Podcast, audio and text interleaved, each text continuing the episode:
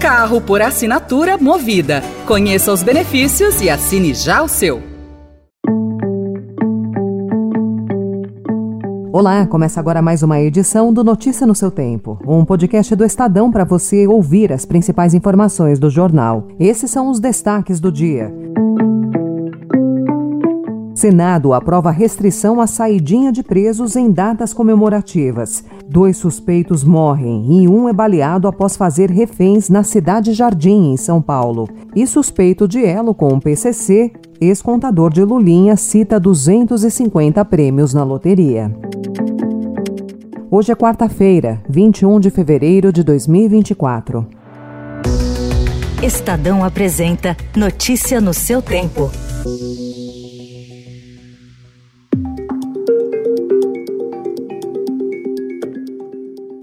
Votaram sim 62 senadores, não dois senadores, uma abstenção. Está aprovado o projeto com as emendas números 2, 5 e 6. O Senado Federal aprovou um projeto de lei que restringe a saidinha, benefício que permite a saída temporária de presos em datas comemorativas. O texto agora voltará para a Câmara dos Deputados, que havia proposto o fim integral das saidinhas antes dele ser encaminhado para sanção ou veto do presidente Lula. Dois suspeitos morreram após invadir uma residência no bairro Cidade Jardim, em São Paulo, na manhã de ontem. O crime aconteceu quando os moradores da casa foram feitos reféns pelo grupo. De acordo com a Secretaria de Segurança Pública de São Paulo, um vigilante particular atirou contra o rosto de um dos suspeitos que morreu no local. Em confronto com os policiais militares, outro suspeito foi ferido e levado ao hospital universitário. Os moradores da residência foram liberados, sem ferimentos. O caso desta terça foi registrado no Distrito Policial da Vila Sônia. Lá, os roubos cresceram 2% em 2023. A ocorrência será objeto de investigação pela Polícia Civil.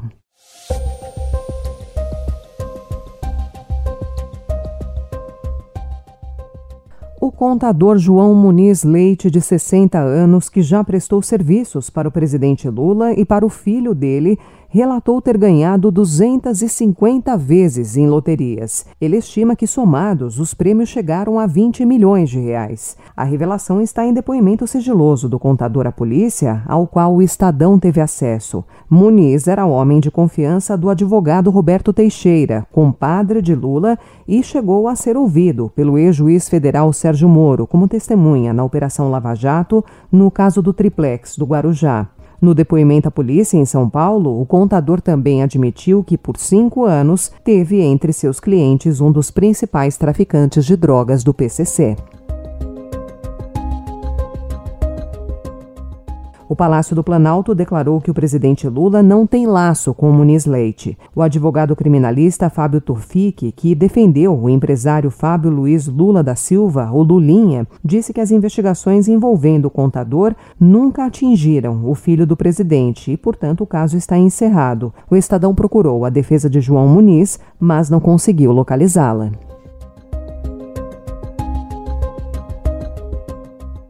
O Fundo de Pensão dos Funcionários da Petrobras decidiu ingressar na Justiça contra a decisão do ministro Dias Toffoli do Supremo Tribunal Federal, que suspendeu o pagamento da multa de mais de 10 bilhões de reais aplicada ao grupo JIF no acordo de leniência. A equipe jurídica da Petros deverá se reunir hoje com a Procuradoria-Geral da República. A decisão de Toffoli é monocrática e deverá ser levada aos demais ministros da Corte. Ainda não há data para que isso aconteça.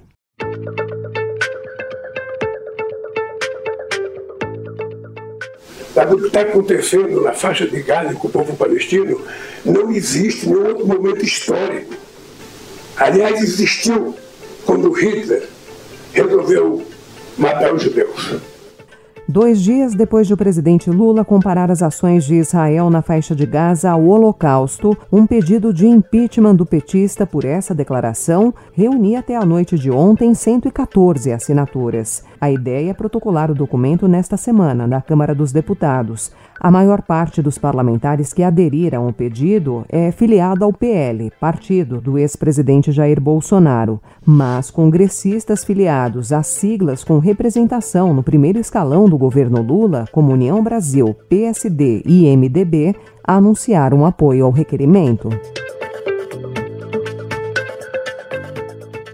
Os Estados Unidos vetaram ontem uma nova resolução do Conselho de Segurança da ONU que pedia um cessar-fogo imediato na faixa de Gaza. Essa foi a terceira vez em que a diplomacia americana, aliada de Israel, usou seu poder de veto para barrar iniciativas para encerrar o conflito. A proposta foi apresentada pela Argélia e contava com o apoio de países árabes.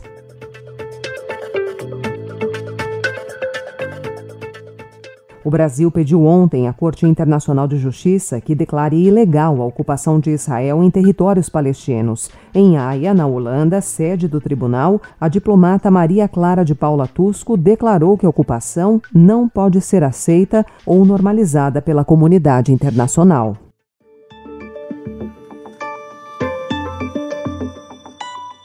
Entrando em economia, mais de 500 servidores do Banco Central em postos de chefia já entregaram os cargos até ontem, no primeiro dia das 48 horas de paralisação da categoria.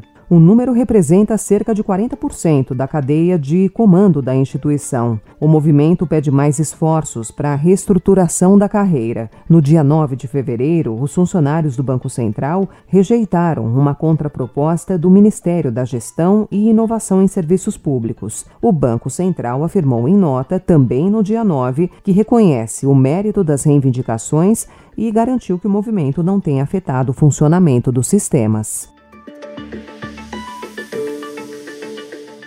Com a crise econômica na Argentina, o volume exportado pelo Brasil para o país recuou 31,5% em janeiro de 2022, ante o mesmo período do ano passado. O resultado fez com que a participação do vizinho sul-americano nas exportações brasileiras descesse a uma fatia de apenas 2,8% em janeiro, a menor para esse período do ano. Notícia no seu tempo.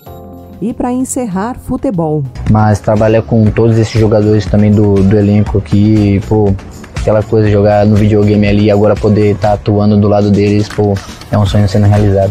O meia Rômulo é oficialmente jogador do Palmeiras desde ontem, só que ele não estará à disposição da equipe imediatamente.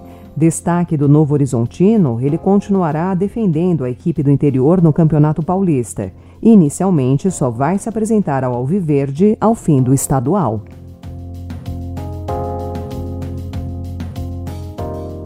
Essa foi mais uma edição do Notícia no seu tempo, com apresentação e roteiro de Alessandra Romano, produção e finalização de Felipe Caldo. O editor de núcleo de áudio é Manuel Bonfim. Você encontra essas notícias e outras informações no site estadão.com.br.